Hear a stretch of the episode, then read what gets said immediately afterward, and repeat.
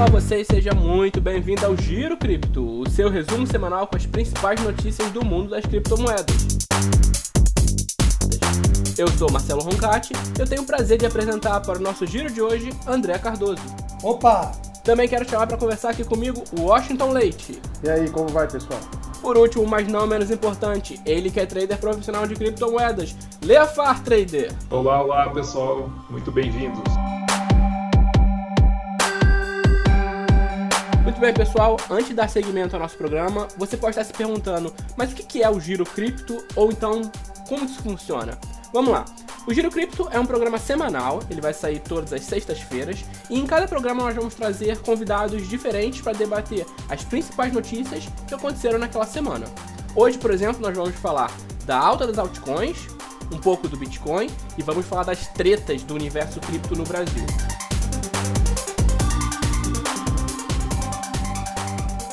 É isso aí então, pessoal. Vamos começar falando aqui de altcoins. No início da semana, a gente teve duas notícias, na verdade, que a gente vai juntar aqui.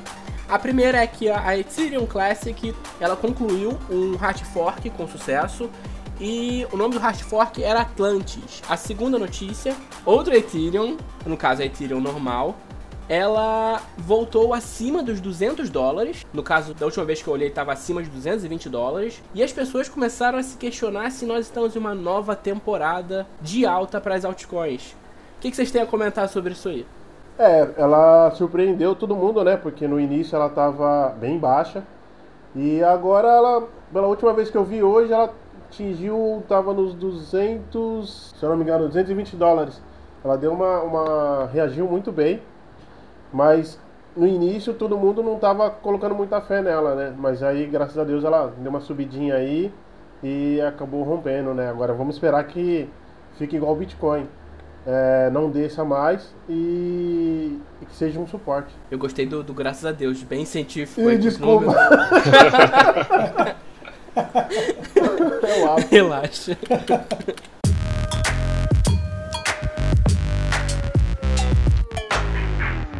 O que eu vi aqui, né, a Ethereum é uma delas, né, que agora está 221, até tô, tô olhando aqui agora no momento da gravação. Ela é uma que subiu subiu bastante, né? A gente viu que com a, com a redução da dominância do Bitcoin, várias altcoins, a maioria delas ali tiveram realmente um, um up ali, subiram legal e muita gente, muito, muito trader aí aproveitou essa, essa subida e conseguiu ganhar um, um troco bom aí, né?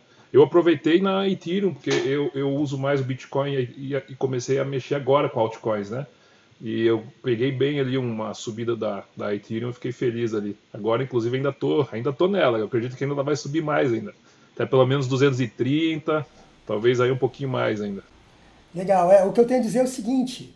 A gente consegue ver, de uns dois, três dias para cá, a queda da dominância do Bitcoin. Ele cai de 70% para 67,5%, caiu 3% aí, mais ou menos, 2,5% mais ou menos, né? e a gente vê que isso se deve ao fato da, do começo da reação das altcoins. Nesse momento, a Ethereum está com 4,75% positivo nas últimas 24 horas, contra apenas 0,49% do Bitcoin. Em relação ao Ethereum Classic, é aquele famoso, famoso slogan, né?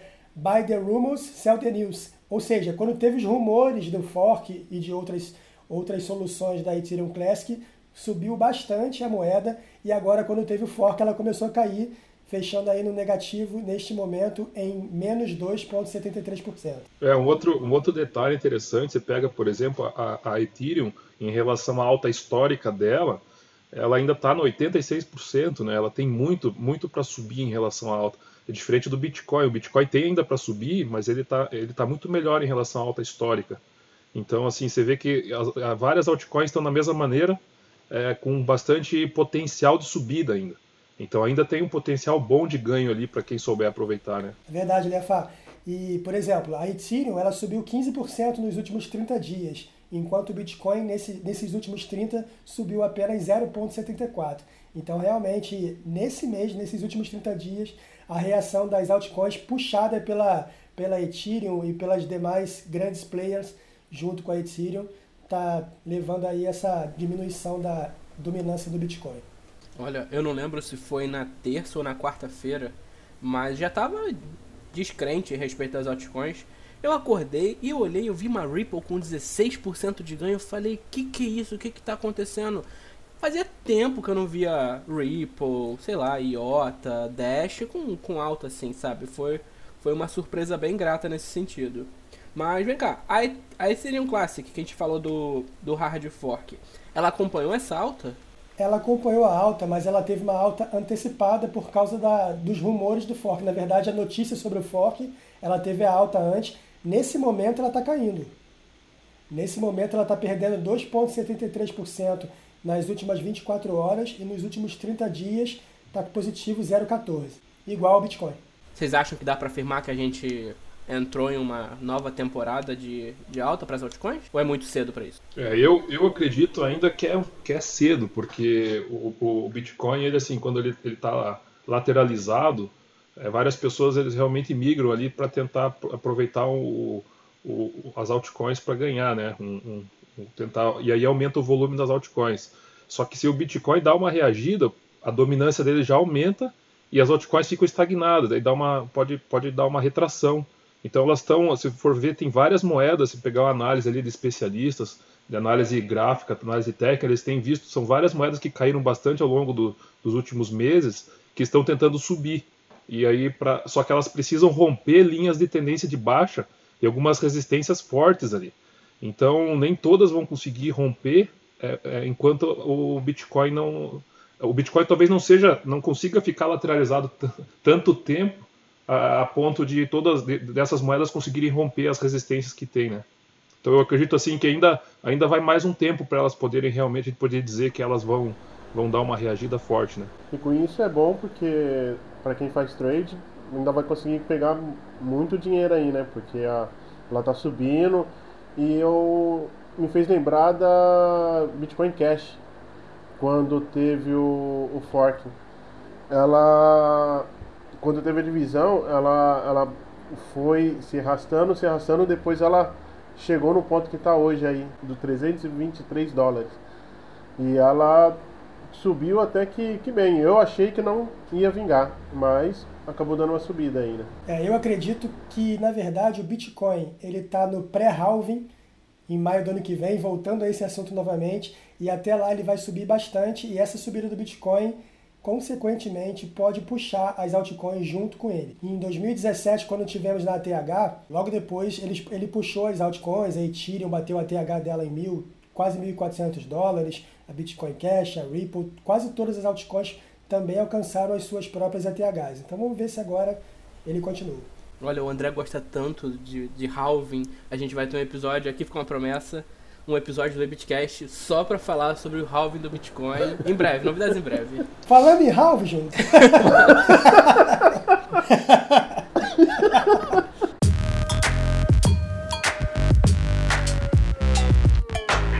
Ainda sobre altcoin, mas é meio negócios também. É uma notícia meio esquisita. Pra ser sincero, eu não entendi muito bem e acredito que deve ter ouvinte que estão na mesma situação que eu, então vocês vão me explicar e me ajudar a entender isso aqui. A notícia, a chamada é jogador da NBA tokeniza contratos de 34 milhões. O que, que é isso, gente? É, na verdade, Júnior, ele se tokenizou, né? Ele pegou a marca dele, ele é uma marca. Então a marca dele ele transformou num ativo digital e ele próprio se tokenizou. Então é, ele é um, um conjunto de tokens com valor, com valuation da marca dele, do nome dele, né?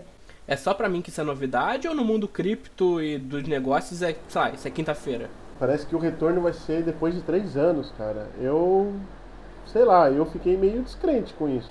É, o que eu fiquei surpreso é que não é um token normal, é um, um STO, né? É um stable tool, é um stablecoin dele próprio. Então isso aqui já é um formato um pouco diferente do que a gente imagina ser um processo de tokenização. Mas eu acho que isso aí é uma tendência. Não só o próprio jogador, a gente vai poder tokenizar várias coisas. Então, tudo. Vou dar um exemplo aqui mais básico, tá? Um imóvel. Você vai comprar um apartamento, ele vai ser todo tokenizado e você vai conseguir investir no imóvel comprando uma fração, entre aspas, do banheiro do imóvel. Você vai comprar, sei lá, 0,57% daquele imóvel em tokens. E o mais legal, o barato de tudo, é que você vai poder fazer isso de qualquer lugar instantaneamente. Então você está em casa, você vê uma oportunidade boa. Então, em casa não, você está viajando, você tem acesso à internet, tem acesso ao celular, você entra, pô, legal, vou comprar esse token aqui, vou investir nesse imóvel. E vai, com dois cliques você investe. Mas se tratando de jogador, André, sei lá, eu acho, eu fico meio descrente porque, tá, parece que vai ser atrelado a ele. E se acontece alguma coisa num jogo, ele, sei lá, acontece alguma coisa, como que fica? São os riscos, né? são os fatores inerentes ao, ao processo, ao jogador. Mas vou te dar um exemplo mais prático em relação a isso. Vamos supor que você, tá, você é um olheiro de um jogador de futebol de 13 anos e você é um empresário dele. Você, ao invés de fazer um contrato de uma maneira tradicional e você ser dono do passe dele, 100%, 50%, não sei quantos por cento do passe, ele vai ser um token. Ele vai ser tokenizado e você vai ser dono do passe dele em token. E esses tokens eles são mais práticos para você fazer as transferências em blockchain. Então isso é uma tendência de contratação de modelo de autenticidade e contratos. Agora imagina você comprar os tokens do Henrique Dourado. Olha que tristeza. a gente faz um short, né? Seria bom se tivesse um token do, do Ronaldo, né? O fenômeno. É, não. Ele é, esse, ele... esse aí é bichado. Esse vem com o joelho ah, quebrado. Ah, mas o contrato dele é vitalício, filhinho. É, o, se pegasse o token aí do, do, do, do Marcelo Cirino, por exemplo, teria aumentado bastante o valor de ontem para hoje, por exemplo. Teria dado um pump aí por causa do drible que ele deu no jogo na final da Copa, da Copa do Brasil. Pra quem não acompanha, o que ele fez ontem não vai fazer nunca mais na vida dele, porque ele nunca fez antes também, né? Exato, exato. Mas foi show de bola. Ó, o que o Liafá falou é muito interessante. Imagina que no futuro a maioria dos astros do esporte são tokenizados. E num lance desse, que aconteceu ontem numa final de campeonato, o passe dele valoriza. É que nem um jogador ele vai ser, ele vai ser convocado para a seleção se ele jogar bem na seleção, ele não tem o passe valorizado. Agora, imagino que esse passe valorizado em token é automático. Qualquer pessoa comum, tipo eu, você, qualquer um de vocês, a gente poderia investir naquela mesma hora, sei lá, um minuto depois que ele fez aquela jogada. Olha que coisa interessante. Olha, cara, o seu comentário me faz pensar. Assim, é realmente interessante. Mas eu lembrei, por exemplo, de todo o problema envolvendo o Neymar recentemente, com a acusação de estupro e tudo mais. Se foi, se não foi, a justiça está definindo, mas aquilo arranhou completamente a imagem dele. E se você tem um token vinculado a essa imagem, sendo ou não sendo um fato, você vai sair perdendo também por, nessa linha de raciocínio.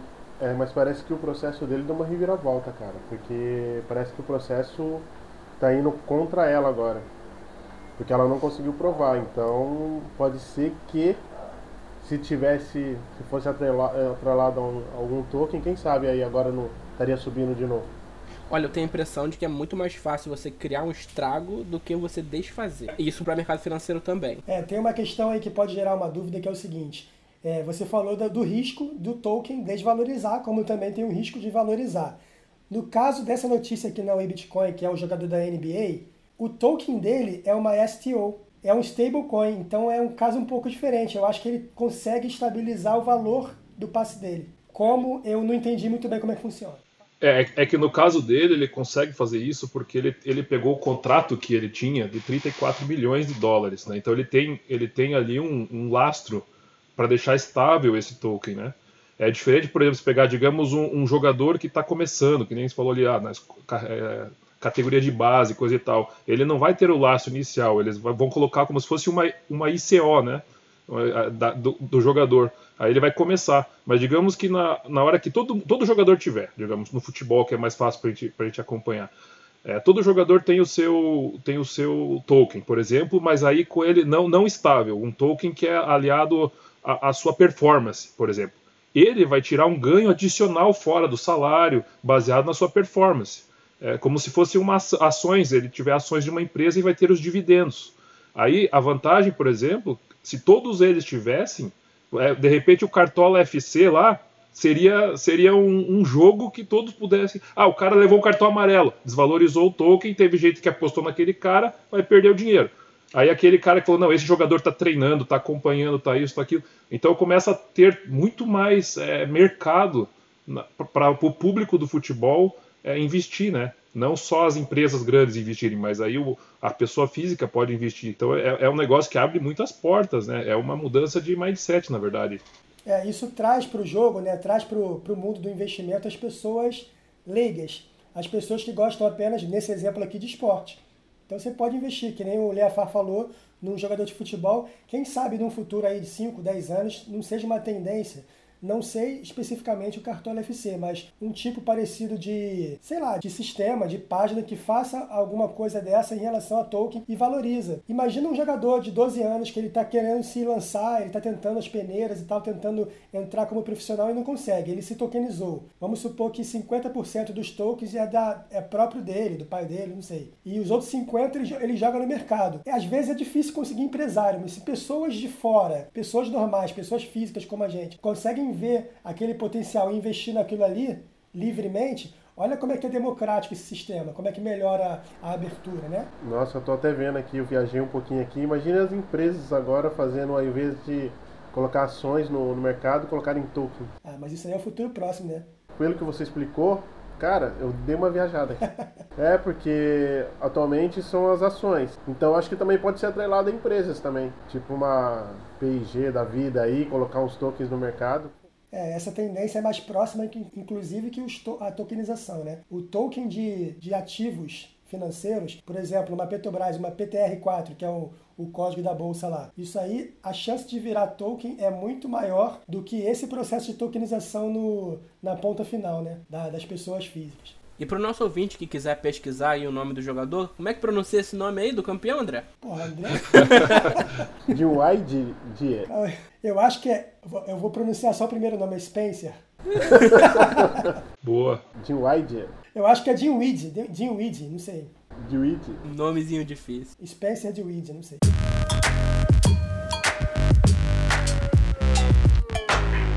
Tá. Vamos lá, pessoal. Bloco 3, então. É, vamos falar agora de Bitcoin e um pouquinho de tecnologia, estão interligados. A primeira notícia que eu quero comentar com vocês aqui é a notícia de que o candidato à presidência dos Estados Unidos, ele. Qual o nome dele? Andrew Yang. Ele sugeriu pagamentos em Bitcoin. Ele falou inclusive sobre algo parecido com uma renda universal, uma renda mínima em Bitcoin. Pareceu interessante. E para vocês? Muito interessante. Eu acho que isso vai abrir a mente de muitas empresas aí eu acho que no passado, eu não. Acho que foi na Wii Bitcoin mesmo, eu não lembro o nome da empresa, que ela já fazia isso com seus funcionários. Mas é, ele fazendo isso, cara, eu acho que vai abrir muito caminho aí pro, pro Bitcoin, vai ser muito bom. E é possível dar uma, mais uma alavancada aí no, no Bitcoin. E eu acho que eu vejo isso com bons olhos. Vocês sabem se ele é democrata ou se ele é republicano? É, pela proposta dele, ele parece socialista, né? Que ele quer dar mil dólares para todo mundo, independente de, de qual é a pessoa. É, e, assim, vou, a gente não vai falar aqui de modelo de, de política, não é a intenção. O bacana é que ele está fazendo isso através do Bitcoin. A proposta é que esse recebimento do UBI, né, que é a renda básica universal, que é até um conceito já bem discutido lá nos Estados Unidos, esse, esse pagamento seria em Bitcoin, seria mil dólares em Bitcoin para todo cidadão americano. É interessante. O que funciona, essa divisão, não sei como é que funcionaria em relação à economia lá mas que iria alavancar a moeda digital, com certeza iria. Olha, cara, você tem, eu não sei o número de, da população americana, 200, 300 milhões, não sei realmente, mas com certeza mais do que 200 milhões. Se cada cidadão americano recebe mil dólares em Bitcoin, isso é mensal, certo? certo? Imagina o impacto que isso tem no universo cripto. Imagina o quanto isso impulsiona a adoção do Bitcoin e das criptomoedas. Seria sensacional. Não só a adoção, Júnior. Isso aí vai dar um pump no Bitcoin. É, o, é a conta que você falou. Sei lá, 300 milhões, acho que é mais que isso até, inclusive. Deve ser mais que... Deve ser uns 400 milhões de pessoas vezes mil dólares. Dá o quê? 400 bilhões. 400 bilhões diretamente investidos no mercado cripto. De cara, assim. Só num processo, numa, numa emenda, não sei, num, numa iniciativa política.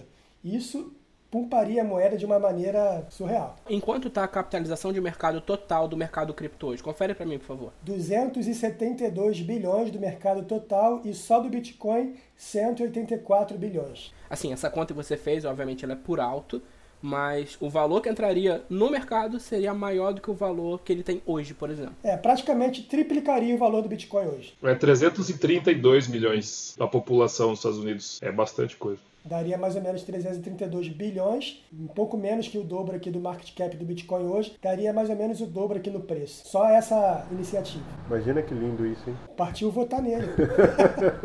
eu acho que a dificuldade aí, eu acho que realmente, se, se o cara é eleito e o cara faz isso, realmente para o mundo cripto é excelente. Eu acho que a dificuldade é o cara ser eleito com esse pensamento nos Estados Unidos porque o pessoal é bastante nacionalista, né? Eles vão defender muito o dólar. Se eles têm algum receio com relação à a, dominância do dólar versus o, o Bitcoin, por exemplo, é, se eles não veem, por exemplo, alguma vantagem nessa, nessa questão de como que o dólar pode andar em parceria com o Bitcoin, é, aí ele vai ter dificuldade de se eleger. Mas agora, com certeza, se ele se elege com um pensamento desse ajuda bastante o, o mercado aí. É, os Estados Unidos, eles são o símbolo do capitalismo, né? E essa proposta, ela meio que tange para o socialismo, ele está distribuindo renda. Uma renda igual, igualitária para todo mundo, né? Então, eu não sei se lá, não sei como é que funciona lá o, o pensamento do povo, mas eu não sei se lá isso seria bem aceito. É, eu acho que é justamente por isso, por ser um país capitalista ao extremo, eu diria, é, eles a princípio não viriam com, tão com bons olhos assim no primeiro momento. A não ser, a não ser que fosse, por exemplo, digamos que haja uma crise mundial, né? A crise financeira mundial e que, e que uma medida dessa seja colocada para proteger a população dos Estados Unidos. Aí sim, esse cara entra, ele pode entrar e fazer um negócio desse para dizer assim, ó, pessoal, vocês aqui não se preocupem que mesmo os desempregados vão estar recebendo aqui um, uma ajuda do governo em cripto, para você se sustentar durante essa crise, coisa e tal, e isso já seria suficiente para melhorar aí o mercado, né? Olha, o que ia ter de gente chamando de, de bolsa Bitcoin, de alimentar vagabundo, não tá no gibi. Bit Bolsa. o famoso Bit Bolsa.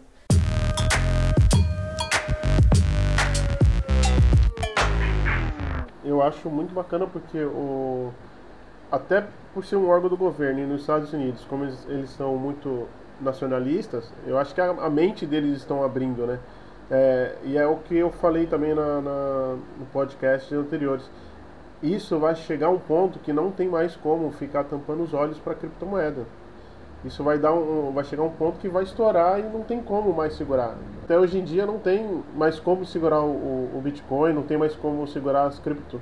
Então eu acho assim, ou você acaba cedendo e, e aceitando, ou você vai ser atropelado. Acho que essa é uma comparação até interessante com o Uber, né? A questão com os taxistas, as questões das cidades, é, como fazer para regulamentar e tal, a aceitação realmente. Uma nova tecnologia vem quando a população está aceitando. É, é difícil o Estado ir contra, porque senão acaba tendo dificuldades de, de, de eleger políticos e tudo mais. Então eles acabam tendo que abraçar a tecnologia, às vezes de uma forma um pouco forçada no começo, mas depois eles se adaptam, né? E eles vão tentar tirar dinheiro disso, de um jeito ou de outro, através de impostos e tudo mais.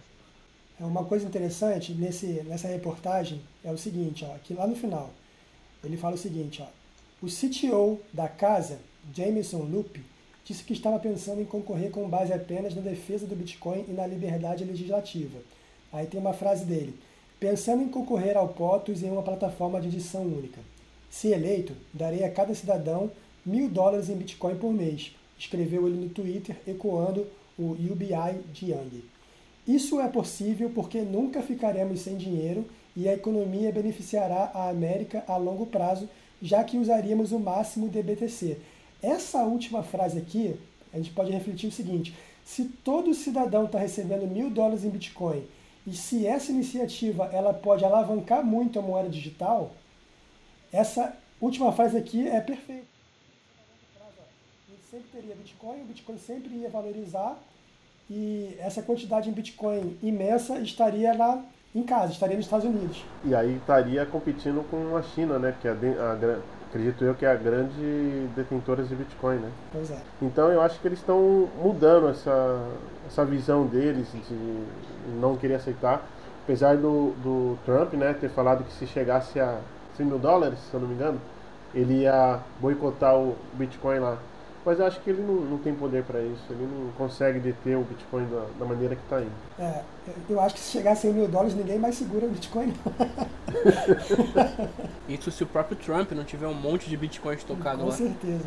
Até o Buffett né, teria um monte também. Esse, esse sobrenome Yang, ele é origem chinesa, será? Yang tem Se cara for, de ser de origem chinesa, né? Se for, é infiltrado, hein? É, porque aí de repente ele, ele tem outros, outros interesses também, né? É o Satoshi chinês. Bom, são coisas a, a se refletir, né? A respeito, mas interessante essa notícia.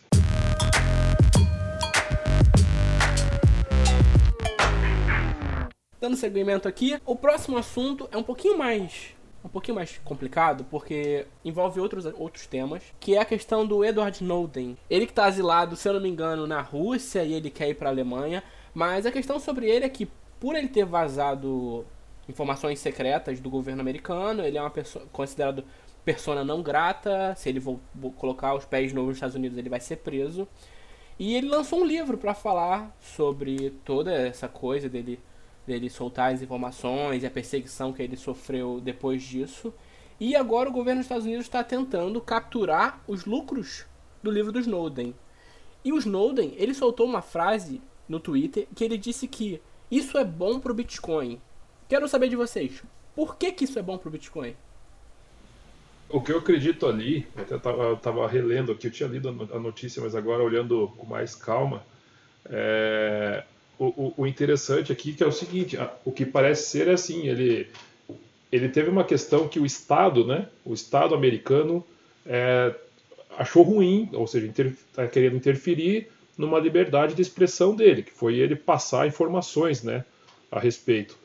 E, e o que ele está querendo dizer é o seguinte, que a partir do momento que alguém faz algo des, descentralizado, ou seja, ele fez algo fora do que o Estado estava imaginando fazer, é, pode ser bom, por exemplo, o Bitcoin nesse sentido, porque o Bitcoin ele tem, ele tem essa, essa questão, tem essa tendência de ser descentralizado, foi pelo menos a ideia original quando foi criado, né? E, então ele está querendo dizer o seguinte, a, o que ele fez de, de, ir contra, dele publicar, ele mostrar, por exemplo, é, é, as questões de, de segurança nacional e tudo, ele está mostrando uma liberdade, uma liberdade de expressão, algo descentralizado. Então, quando ele fala que é bom para o Bitcoin, no sentido é como se fosse um paralelo que ele está fazendo. Essa é a minha leitura dessa, dessa explicação, assim, que ou seja, cada vez que alguém a, a nível mundial fizer algo é, talvez mais livre é, com relação a, a, aos estados, às liberdades e tudo mais, isso facilita, movimenta o, o mercado descentralizado, né? Nesse sentido. Pelo menos foi o que eu entendi a respeito do que ele quis dizer ali, né? Mas realmente é bem amplo, é bem aberto o que ele deixou, né? Pode ter outras coisas por trás ali nas entrelinhas. Concordo com o Liafá e, na verdade, assim, quando ele fala que o lucro do livro pode ser bom para o Bitcoin, quer dizer que quando ele faz um livro desse e as autoridades, principalmente a, as autoridades de segurança, estão caçando ele, ele tem que fazer uma coisa que não seja rastreada pelo governo. E aí entra os processos descentralizados, que nem o Liafá falou, e aí entra o Bitcoin. Então, esse lucro do livro provavelmente é em Bitcoin ou em outra criptomoeda, e por isso que caçar esses lucros, tentar rastrear esses lucros, vai ser bom para o Bitcoin, porque eles estão entrando aí na seara do Bitcoin, da, dos criptoativos, né? Provavelmente quem vai fazer isso é o FBI, que ele é um dos maiores detentores do Bitcoin mundialmente, né? Mas você acredita mesmo que eles consigam é, pegar esses bitcoins dos lucros do, das vendas dos livros? Então, é, tem uma frase aqui no final aqui da, da reportagem. O fato de o governo dos Estados Unidos poder interromper ou obter lucros provenientes do trabalho de qualquer pessoa, desde que considere ofensivo aos interesses do Estado, é uma enorme bandeira vermelha. De fato, ele oferece à carta estatal a restrição efetiva da liberdade de expressão sem fazê-la explicitamente. É por isso que o Snowden está certo. Na verdade, sim, isso é bom para o Bitcoin, simplesmente porque todo esse processo se tornará o, caso muito mais óbvio. Ou seja, o Estado ele quer tentar restringir o lucro de alguma pessoa porque ele acha que aquilo ali é contra o Estado, ou é ilegal, ou alguma coisa do tipo. E ele faz de uma maneira descentralizada que o Estado não consegue controlar. E aí entra o Bitcoin. Eu gosto bastante da figura do Snowden. Acho que ele representa ideias interessantes. Tem muita gente que acusa ele de ser um traidor e tudo mais. A gente entra em outro assunto, questão de, de nacionalismo, a construção do nacionalismo, inclusive. Mas é uma figura que eu, eu gosto bastante. E eu tinha eu tava procurando aqui, ele realmente quer se asilar na, na Alemanha. É, e ele fazendo isso, ele está dando exemplo para outras pessoas, né? Outras pessoas que tiverem situações semelhantes é, vão acabar utilizando a, o Bitcoin, a rede de blockchain, para fazer transações para evitar que, que seja interferido, né?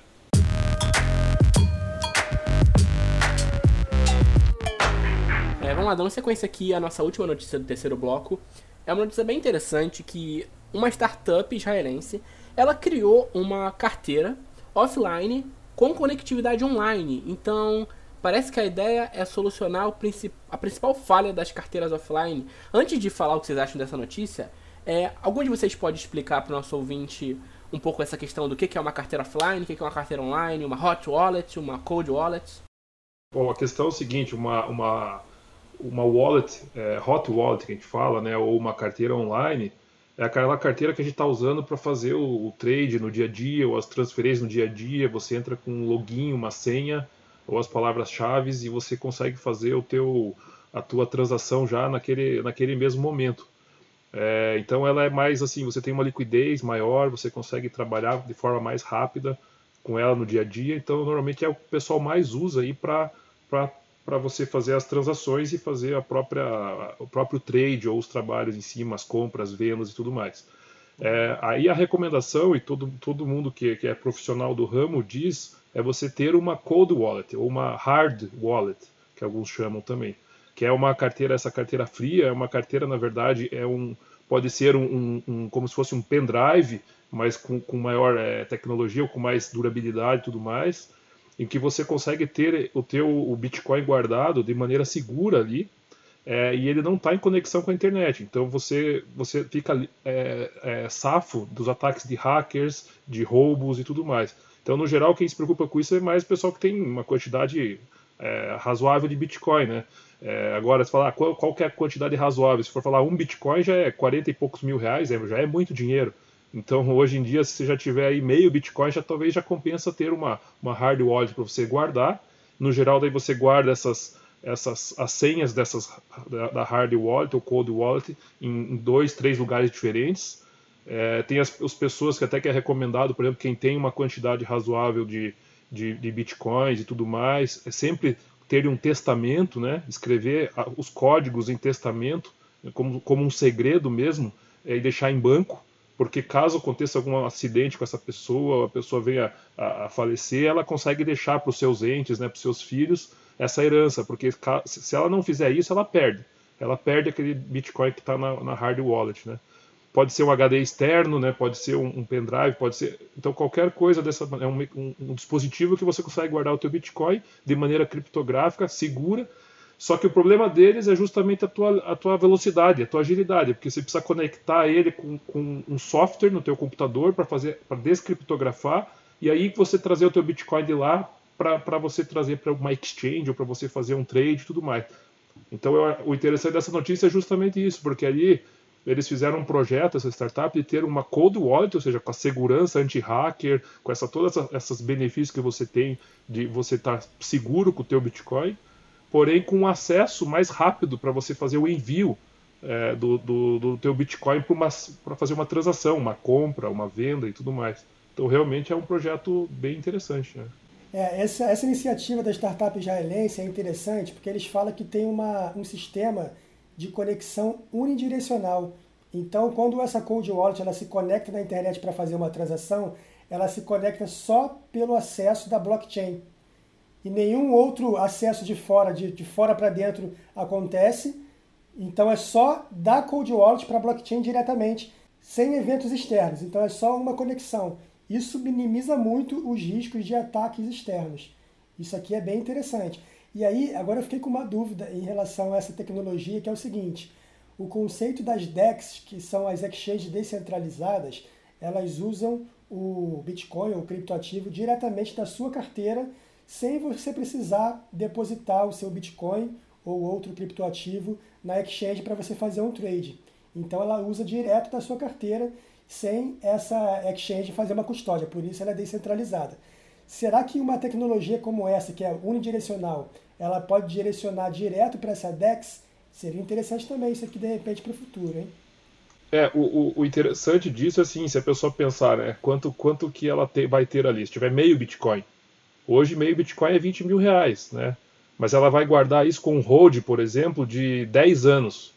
Ela precisa ter algo que seja durável, que tenha um software atualização, que saiba que daqui a 10 anos a empresa vai continuar existindo, que tenha um patrimônio enorme, que tenha uma, um acesso. E aí se falar em, em, por exemplo, meio Bitcoin 20 mil reais hoje, é, se falar que custa 500 dólares, vai dar 2 mil reais, é 10% do, do, do que ele está guardando ali. Ah, mas já vale a pena se for ver. Por exemplo, se daqui esse 10% agora, pode ser que daqui 10 anos seja, sei lá, se der um milhão, um milhão de reais. Aí se a pessoa perde, né? Se a pessoa não tem um lugar com, com segurança, por exemplo, numa exchange, a gente já vai falar do próximo tópico ali, mas é, exchange não é seguro você deixar o teu dinheiro de longo prazo, o teu, o teu Bitcoin de longo prazo, porque a empresa a gente não sabe dura, quanto tempo vai durar.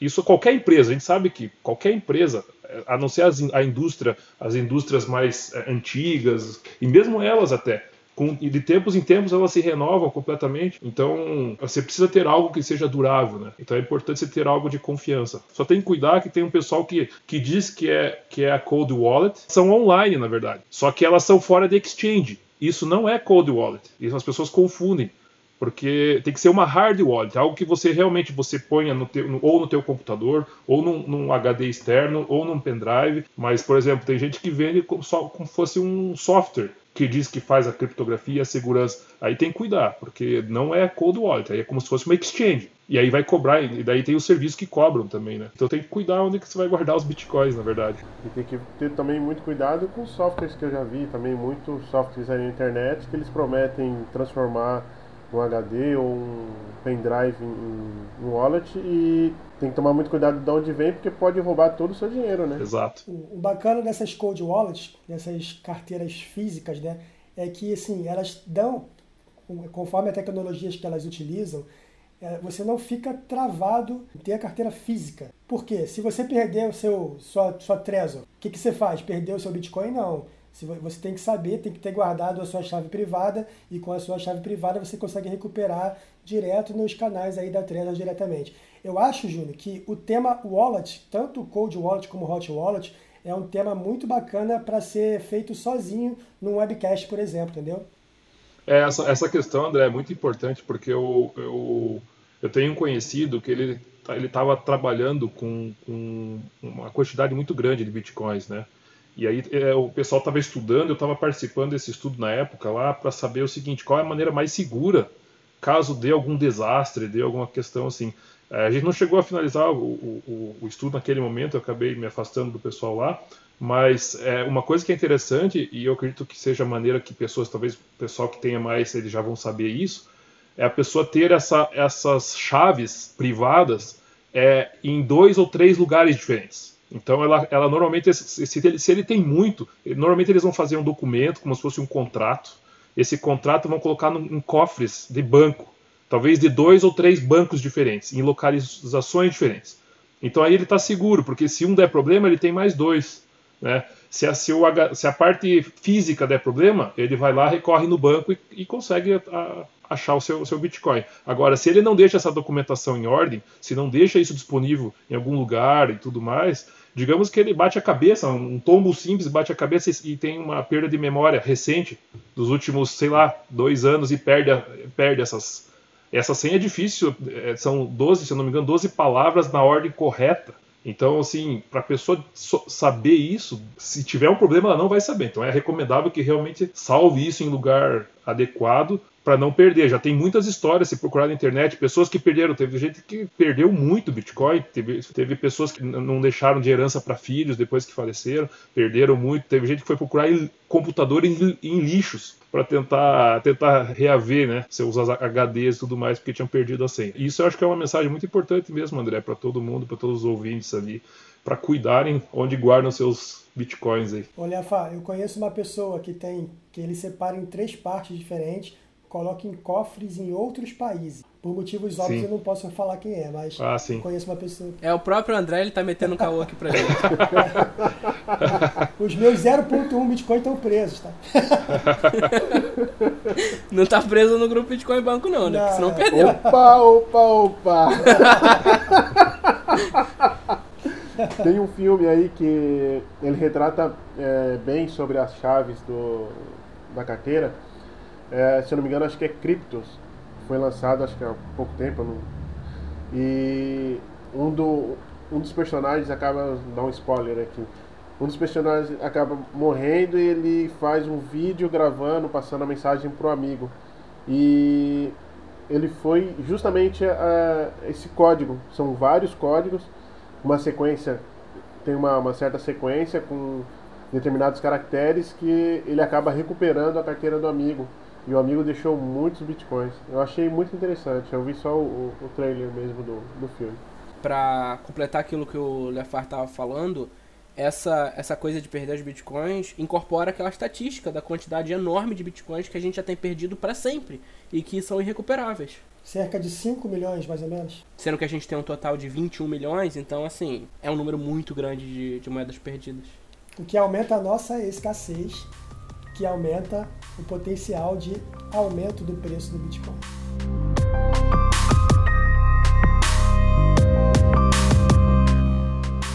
Vamos lá então, pessoal, indo para a última notícia desse programa. Nós soltamos uma matéria sobre o caso da Atlas Quantum. É, muita gente, inclusive, está apontando a Atlas como um sistema fraudulento, uma pirâmide financeira. Eu não sei bem se eu penso algo nessa linha ainda, não, não, não tenho dinheiro investido na Atlas, mas ainda tenho minhas ressalvas para fazer acusações sérias dessa maneira. É, o que, que vocês têm para falar da Atlas? O que, que vocês conhecem da Atlas? Quero ouvir a opinião de vocês sobre isso. É, o que eu posso falar da Atlas? O que eu posso falar da Atlas é o seguinte, ela já existe já há um tempo, desde 2017, se eu não me engano. E o ano de 2018 inteiro foi legal, foi pagando direitinho todo mundo. Eu não sou investidor também, mas eu sei porque eu conheço investidores de lá. O valor retornado em torno de 4 a 5% ao mês, mais ou menos. E aí o Leafá pode confirmar que é totalmente factível, totalmente coerente, né, Leafá? Dá para fazer, dá para ganhar 4, 5% ao mês trabalhando com Bitcoin. E o modelo de negócios deles era o seguinte: eram robôs que faziam arbitragem em várias exchanges diferentes. Então, é factível, é possível. Pelo menos o modelo de negócios parecia ser possível. Parece que o problema ele se baseou com a deliberação da CVM, que proibiu a Atlas de oferecer investimento que com vínculos em criptomoedas. Só que em 2017, se eu não me engano foi em 2017, a Atlas já tinha vencido um processo contra a CVM e por isso que a Atlas investiu pesado em marketing. E aí teve propaganda com o Cauã Raymond, com a Tata Werneck, na televisão, teve um monte de coisa, teve a menininha falando na televisão, e a Atlas achou que estava tudo liberado e começou a investir pesado em marketing. Que assim, se a empresa acha que está tudo certo, eu também farei a mesma coisa. Ó. Então, já está liberado, posso investir pesado. Parece que o tiro saiu pela culatra, o negócio travou novamente na CVM, e por conta desse travamento, e isso aí agora eu estou falando em relação à justificativa do informe que saiu anteontem sobre a Atlas. Por conta desse, desse travamento, parece que ficou travado em três exchanges diferentes, é, externas, já que eles trabalham com arbitragem, e esse travamento da- dos bitcoins parece que ocasionou um processo de, de atraso nos saques. Como teve também publicamente a CVM falando que estava bloqueado, que a Atlas tinha que travar o pagamento, é, tinha que travar o investimento, senão no dia seguinte já ia pagar a multa, aconteceu novamente aquele panic sell, a galera começou a sacar em massa, e esse saque em massa, como vocês já sabem, ocasionou esse problema todo. As, as exchanges aqui que parece que travaram foram Poloniex, Gate.io e HitBTC. É, na verdade, assim, tem uma, tem uma questão que é, que é, por exemplo, a CVM, ela tem que, pra, você precisa ter autorização da CVM para você ofertar um produto como se fosse um fundo de investimentos. É, nesse caso, eles, pelo que eu entendi, eles não, essa autorização que eles não têm. Então, eles não podem dizer produto lá Atlas é, 5, sei lá, chutando, que é 5% ao mês. Eles não podem vender esse produto, fazer marketing nesse produto. O que ele, mas o que eles podem fazer é o que todos podem fazer desde que tenham é, uma, uma empresa autorizada a ser feito, que é intermediação de investimentos. Você não vende como um produto fechado, mas você pode, você capta recursos de terceiros, você como pessoa jurídica capta recursos de terceiros e faz a gestão como se fosse um fundo de investimento. Então isso você pode fazer.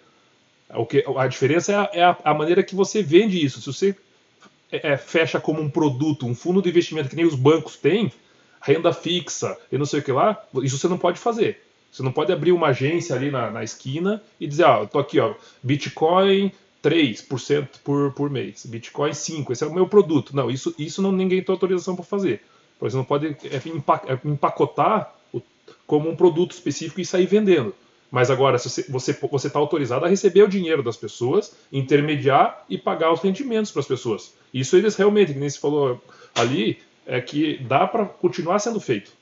A questão realmente é se, é, é, se você faz propaganda de um produto sem autorização da CVM, como um fundo de investimento, por exemplo. Essa é uma outra situação daí. É, pelo que eu entendi, Lefa, na verdade, por esse processo da CVM, não em relação à Atlas, estou falando em relação ao ativo digital a Bitcoin. Parece que você pode fazer um fundo de investimento se ele for um fundo de investimento externo e que ele tenha apenas 10 ou 20% em relação a criptomoedas e o resto de ativos tradicionais. É mais ou menos nesse sentido. Agora, diretamente fazer um fundo de investimento com criptomoeda, pelo que parece, não pode. Porque tem muita gente querendo fazer e não pode fazer, entendeu? É, mas mesmo para você fazer esse fundo ali, que você diz que pode com um percentual máximo de criptos, você tem que ser instituição bancária, autorizada é, pela CVM a operar. E aí, nenhum, nenhum, nenhum banco Bitcoin, tanto é que você pega o banco Bitcoin lá, ele não tem isso. Lá ele diz: nós não operamos de acordo com a legislação é, aqui da, do Banco Central, porque nós, nós, nós fazemos intermediação de negócios. Nós não vendemos produtos. Então, é, é isso, isso é ok. Você pode fazer intermediação, agora você não pode vender realmente fundos né, de investimento como os bancos podem fazer. Essa é uma diferença. Mas o, o, engraçado ali que foi explicado ficou um pouco incoerente. É de novo o que você falou, né, André, anteriormente lá. É falta transparência, né? Porque assim, por exemplo, ele, ele, ele, ele explicou de duas maneiras o porquê que deu esse atraso. Uma é que a CVM deu, essa, essa, deu esse, esse parecer ali e as pessoas com medo começou a gerar, a gerar saques, é, mais e mais saques. E esses saques a mais gerados ali é, gera uma dificuldade do, de, de liquidez né, para a opera, operadora.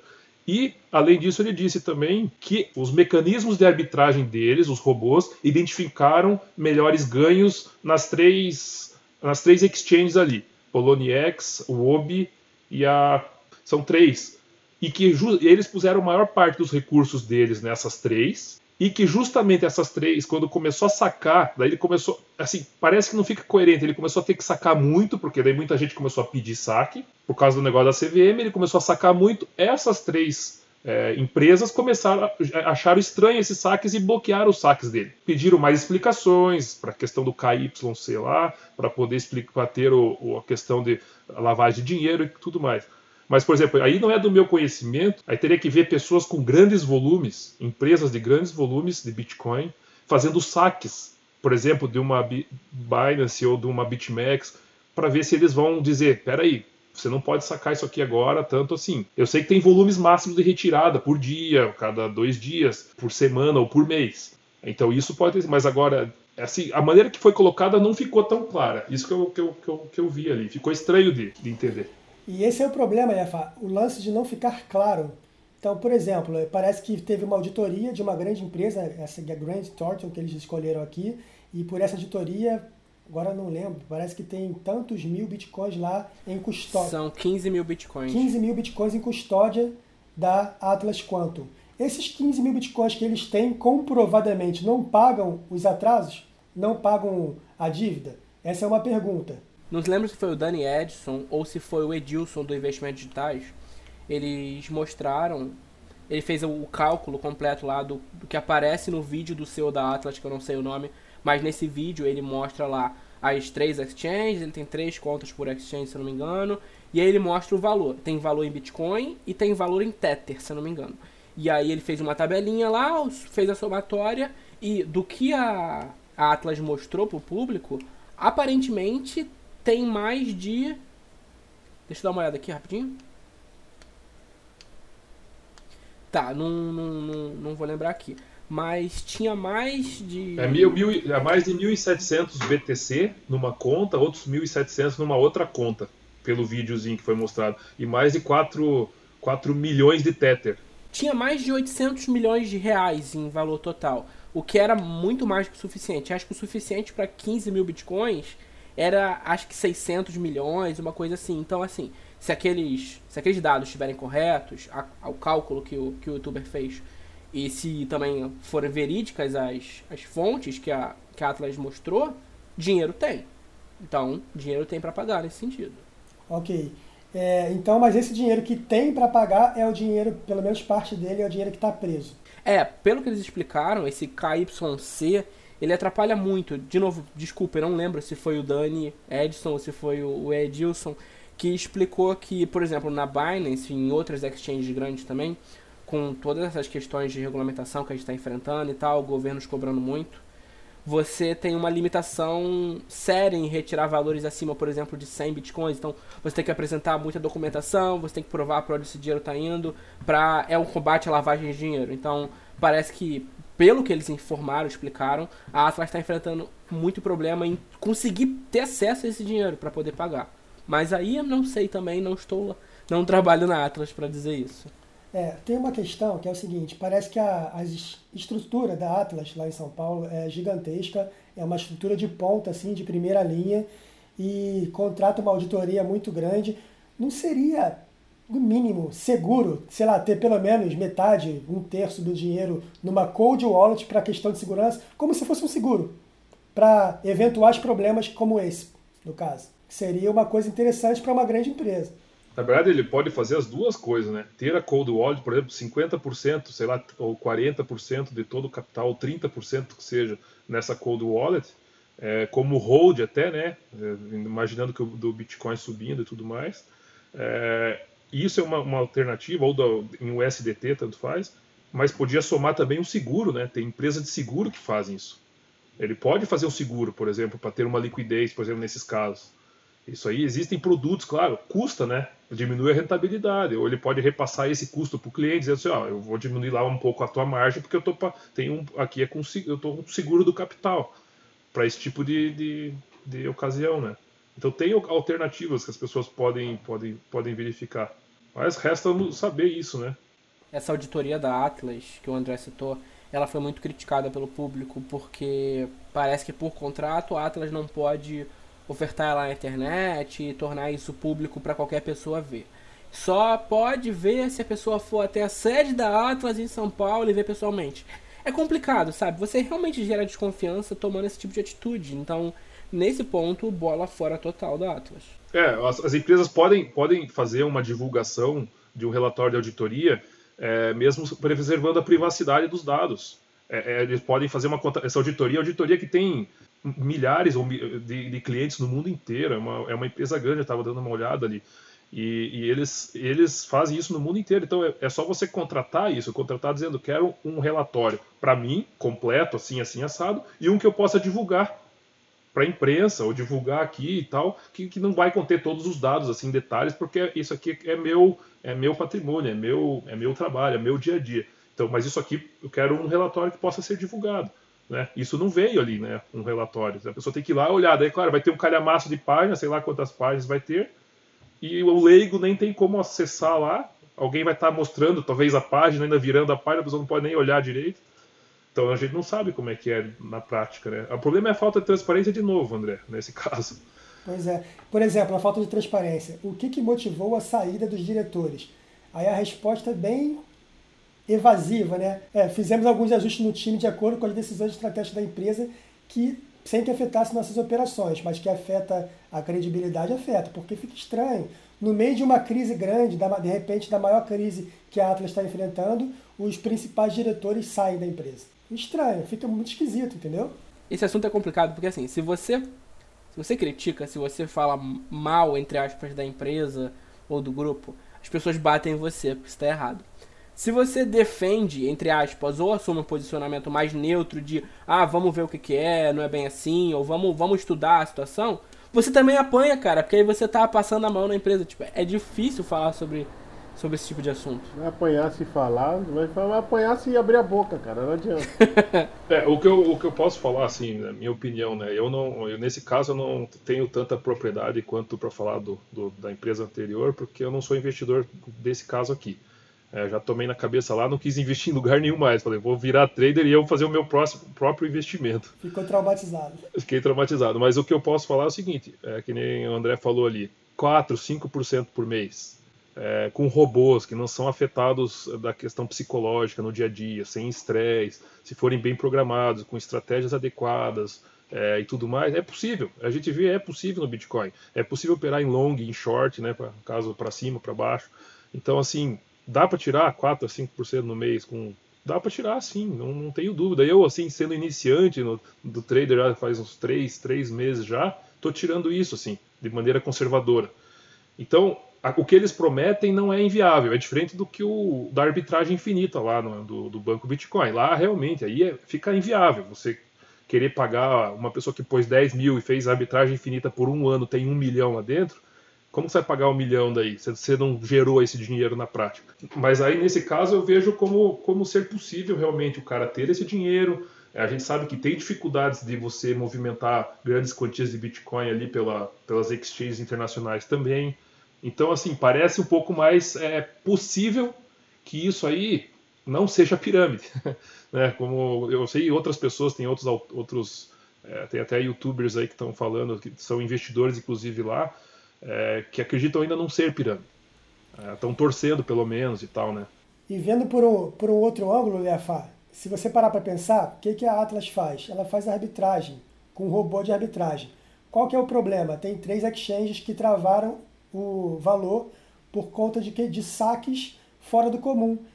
É uma justificativa coerente. Então, assim, olhando pelo Sim. lado, pensando positivo agora, é uma justificativa coerente. Então faz sentido a justificativa que eles estão fazendo, ao contrário de outras que não faz nenhum sentido.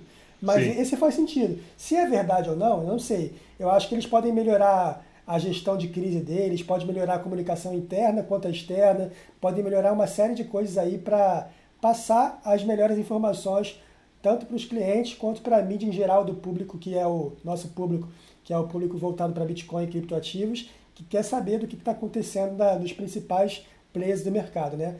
Mas eu acho que tem uma certa coerência na justificativa e eu espero de todo o coração que não seja mais um scam, mais um golpe, mais uma pirâmide. Ah, eu também espero que não seja, mas eu acho que você foi bonzinho. Eu acho que uma empresa que gerencia 800 milhões de reais não, não pode ficar com dinheiro preso em três exchanges. Isso não existe. Sim.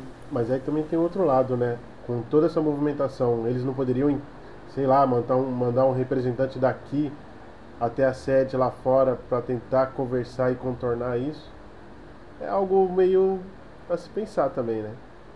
Não, e poderia, poderia mostrar, né? Porque, por exemplo, digamos, a gente recebe tudo por e-mail das exchanges. Tudo vem por e-mail. Vem lá e-mail dizendo, ó, oh, você foi liquidado. vem e-mail dizendo, você foi, aconteceu isso, você logou, você deslogou, você isso. Então, pega um e-mail desse, dá um print desse e-mail, só esconde o saldo, porque vai ser milhares de Bitcoin, já que ele não quer mostrar, mas mostra lá, ó, a UOB. Ó, meu amigo, você está querendo sacar tantos aqui, você precisa desses dados, mais esse, mais esse. Mostra isso então. Se é isso que ele mostrou ali, que falou, ele tem um e-mail para isso. Dá para mostrar. É, mostra ali como é que vem o e-mail da, da, da Poloniex. Então, quando você quer sacar mil bitcoins. Porque poucas pessoas sabem como é que é isso, né? ah, eu vou sacar mil bitcoins hoje, amanhã saco mais 1.500. Eu já saquei mil satoshis, hein? Agora, o lance do seguro é uma grande lição aprendida, né? Você ter um seguro, pelo menos com um valor igual ao valor de operação, deu qualquer dor de barriga, porque tem risco, o risco é real. Você está operando em exchanges centralizadas. Não é nem questão de travar o teu dinheiro. Imagina se uma Poloniex dessa quebra e você está com dinheiro lá. Vai ficar perdendo, entendeu? Não tem o que fazer. Então... A Multigox? É, a Multigox, por exemplo. Entendeu? Negocie coins. Mas isso aí entra o gerenciamento de risco, né, André? O meu ele é bem conservador por causa disso. Então, eu 50% do meu capital tá, não está em operação. Aí você olha o meu resultado, eles são percentuais baixos e eu tenho que fazer mais operações. Porque para compensar o fato de que, que metade dele estar parado. Mas isso aí é segurança, né? É, não, mas o, o que eu estou querendo dizer, Lefa, por exemplo, 50% do seu capital está congelado numa cold wallet, que foi o que a gente falou mais cedo aqui. Está travado. Uhum. Você não opera com ele.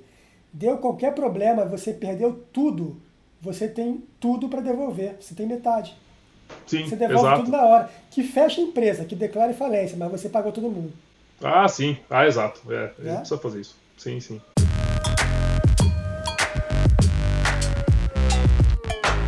Vamos lá então. Bolão da Atlas. Vocês estão dando. Se vocês tivessem que apostar seus, seus bitcoins, Atlas é pirâmide ou não? André? Para mim não é assim, é uma rentabilidade muito mais interessante que qualquer investimento tradicional, 4, 5% ao mês, mas é viável. Não é uma coisa impossível. Não é uma coisa que você vai fazer uma conta e em dois anos todo o dinheiro do mundo vai estar na sua empresa. Não é. Então é, é uma questão viável, matematicamente falando, pelo menos.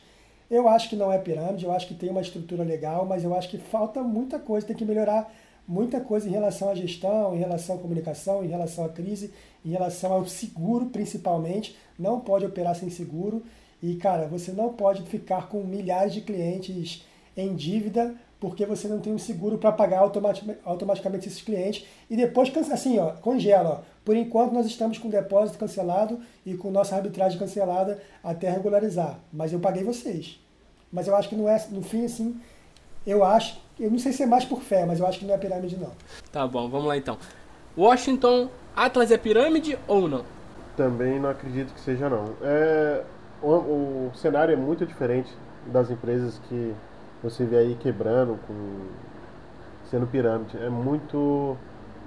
Até a justificativa deles, é, o meio que eles entram em contato com, com os fornecedores, pelo menos por enquanto, eu não acredito que seja não.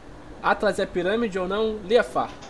Eu creio que não. E eu torço que não também, porque pelo menos alguma se safa, né? Estou torcendo para isso. É, mas eu sigo a linha do que o André comentou. Eu acho que teve problema aí de má gestão da crise nesse momento, a questão com a CVM, é, a questão do seguro. E a principal fator que eu acho que eles têm que melhorar é a questão da transparência. Ali o, o item que ele responde ali que ah, o o- o que que você pode como que as pessoas podem saber que você que a tua empresa é idônea? Vai falar, ah, porque a gente não usa marketing multinível.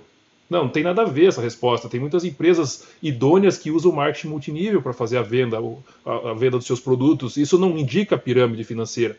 O que, o que indica pirâmide é, é você ter uma, você pagar as pessoas com o dinheiro de quem entra. É, e você não ter um produto, você não ter um- uma maneira de você gerar o capital.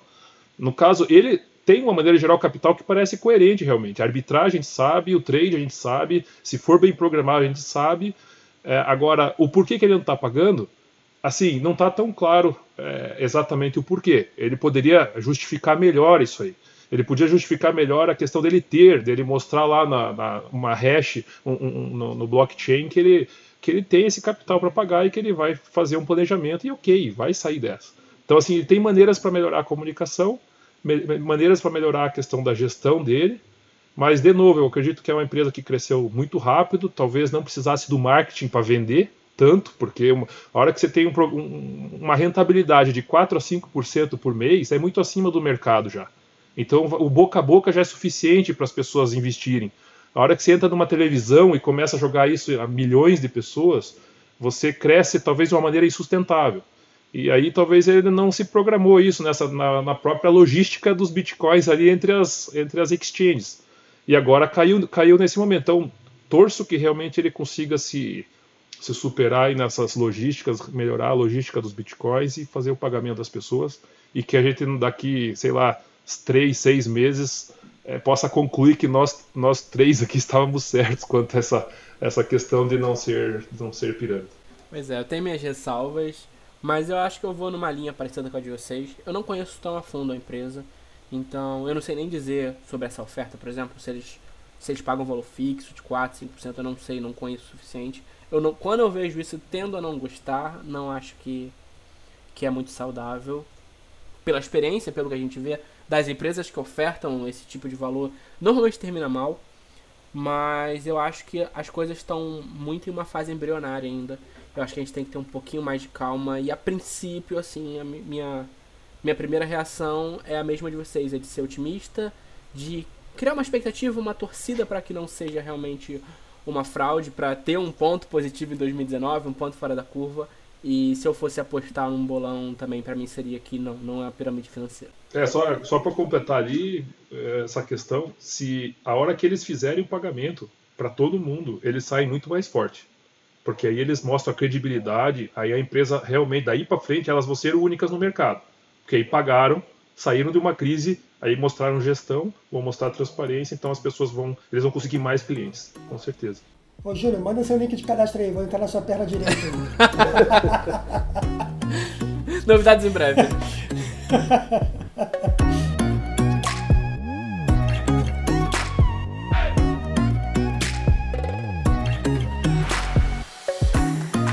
isso aí, pessoal. Nós estamos agora finalizando o nosso primeiro Giro Cripto.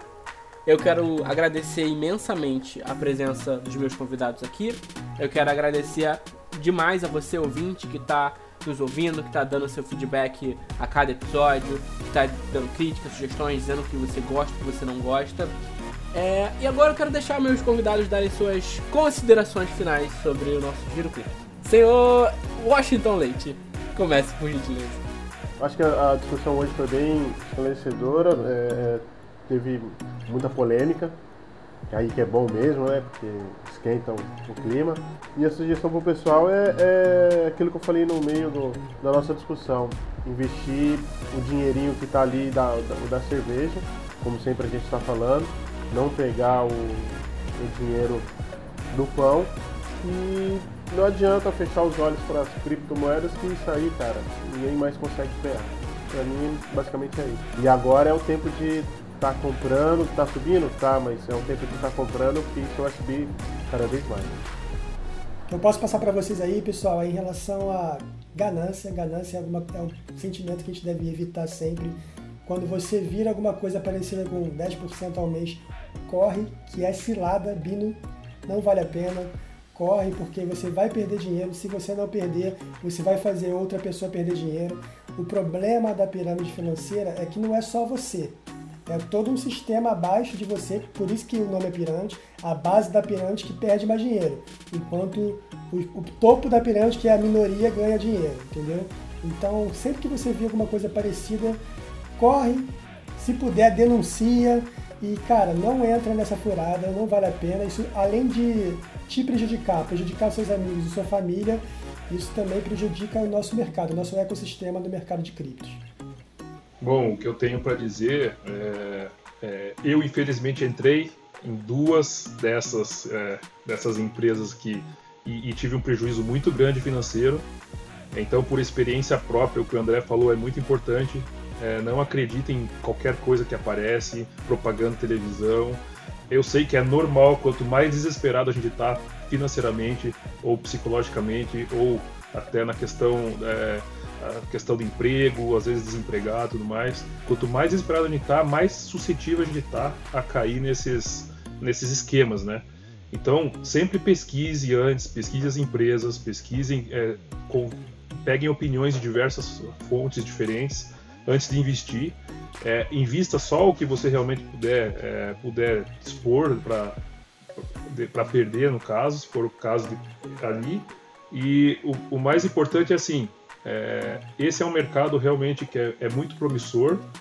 E a gente for ver assim no passado, né? No passado nem existia futebol, por exemplo. Olha o mercado enorme que o futebol é hoje, né? Fazendo uma analogia. Então o cripto, cripto também, cripto no passado não existia. Então tem chance de ser um baita de um mercado. Hoje eu vivo disso, agradeço de existir esse mercado e eu sei que está é, tá no começo ainda, ainda vai muito longe, ainda vai crescer muito. Então vamos tentar, tentar denunciar esses esquemas e tudo mais que só tende a prejudicar o mercado e apoiar a ideia, né, que todos os entusiastas das criptos e tudo mais, e quem não é ainda, que é, fica o convite, né, para vir. E temos grupos e temos tudo mais que pode ajudar aí para para que o pessoal possa vir com segurança e evitar cair em golpes. Então, se você se informar, de repente você evita cair em golpes como eu caí e perdi muito, né? Então você acaba se precavendo disso. Então, eu acho que essa é a grande contribuição aí para todo mundo desse desse podcast. Para todo mundo que ficou com a gente até o final, um muito sincero obrigado e nos encontramos na próxima semana aqui no Giro Cripto. Vem ser duplo diamante comigo.